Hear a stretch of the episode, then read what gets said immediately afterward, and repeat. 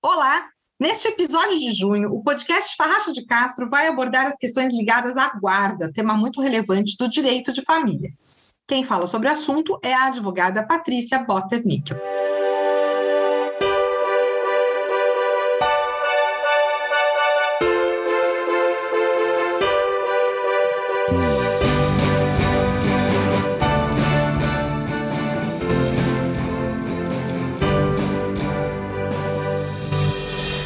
Patrícia, a guarda compartilhada existe no ordenamento jurídico desde os anos 70 e se consagrou mesmo com a Constituição de 1988. Podemos dizer que hoje ela está consolidada no direito de família?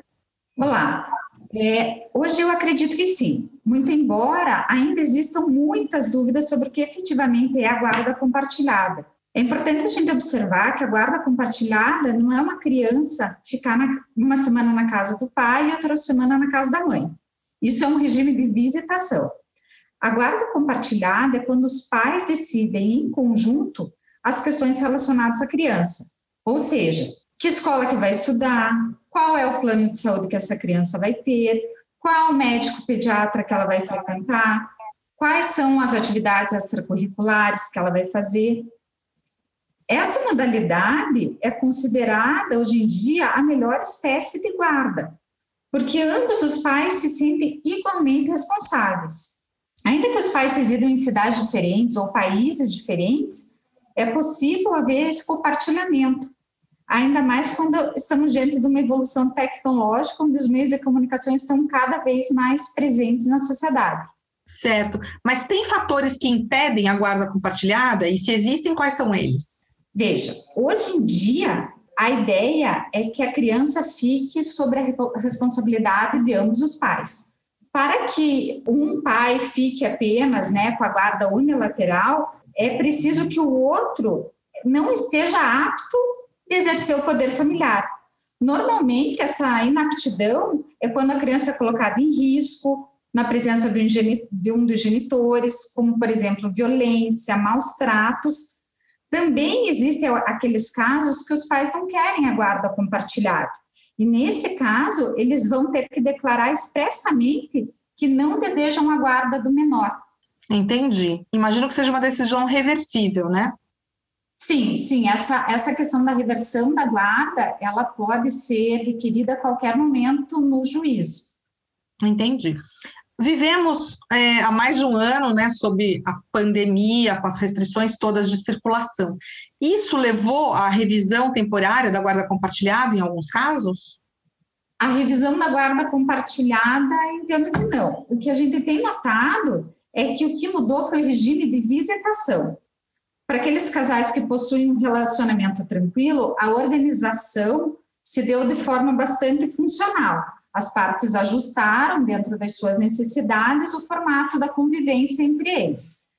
Mas também tiveram casos que, que os pais estavam na linha de frente, trabalhando nos serviços essenciais e que ficaram impossibilitados de conviver com seu filho, né?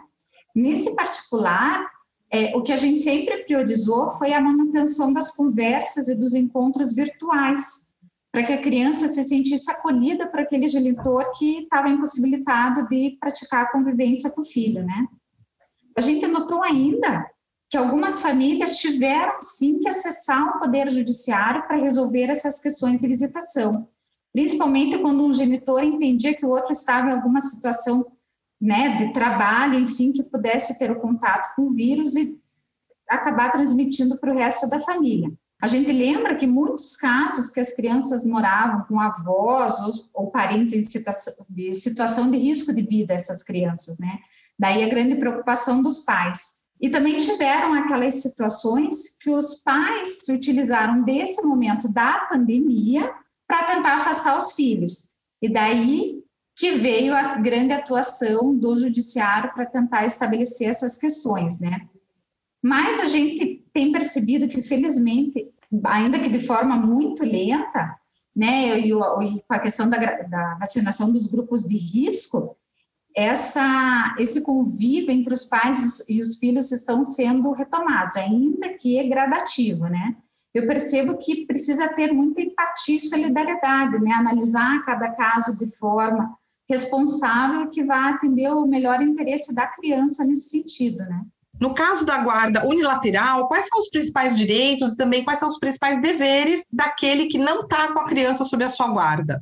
Bom, o genitor que não detém a guarda tem o direito de visitas, o direito à informação sobre o filho. Ele também pode participar ativamente na vida escolar.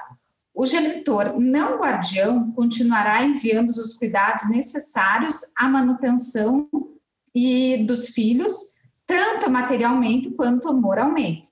Ele deve ser informado sobre todos os atos importantes no desenvolvimento do seu filho. E que medidas são cabíveis quando há um abandono afetivo por parte de um dos pais? É, elas mudam conforme o tipo de guarda, se é unilateral ou compartilhada, essas medidas? Veja, a questão do abandono afetivo, ela não está relacionada à questão da guarda unilateral ou guarda compartilhada. O abandono afetivo é a omissão de cuidado, de educação, de criação de companhia e de assistência. Ou seja, é uma negligência em relação aos seus filhos, faltando com afeto e com aqueles deveres que são garantidos na Constituição Federal e pelo Estatuto da Criança e do Adolescente. É, Considera-se é, abandono afetivo quando há violação de qualquer das obrigações que estão contidas lá no artigo 227 da Constituição Federal, do artigo 4 da Criança do Estatuto do Adolescente e do 1634 do Código Civil. A questão do abandono afetivo não está relacionada, então, a essa questão da guarda unilateral compartilhada. Uma das consequências desse abandono afetivo, como você me perguntou, é a condenação de danos morais e também a possibilidade da retirada do sobrenome do genitor que abandonou, por exemplo. Nossa, né? são medidas bem duras, né? Bem duras. No caso de adoção por um único indivíduo, né? Porque pessoas solteiras podem ser adotantes, né?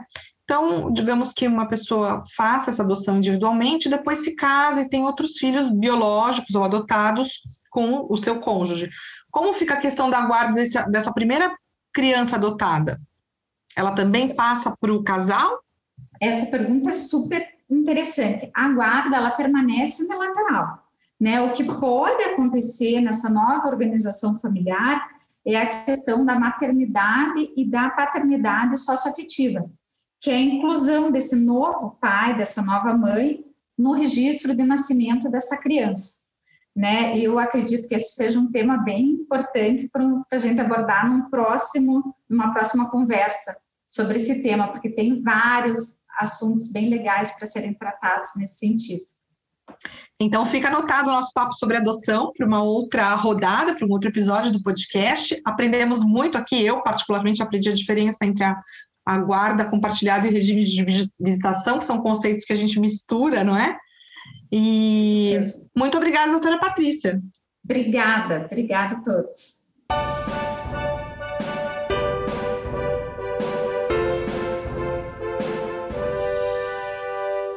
Já está disponível a versão impressa da obra Temas de Direito de Insolvência, Fundamentos, Práticas e Consequências, coordenada pelo advogado Carlos Alberto Farracha de Castro, sócio do escritório, em parceria com Carlos Eduardo Quadros Domingos. O livro é composto por um compilado de artigos elaborados pelos membros da Comissão de Estudos sobre Recuperação Judicial e Falência da OAB Paraná.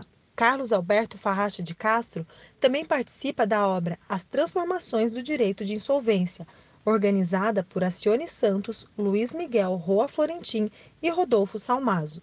E ainda no universo das letras, a próxima obra a ser debatida pelo Clube do Livro do Escritório é Justiça, de Michael Sandel, o encontro ocorre de maneira online no dia 9 de junho.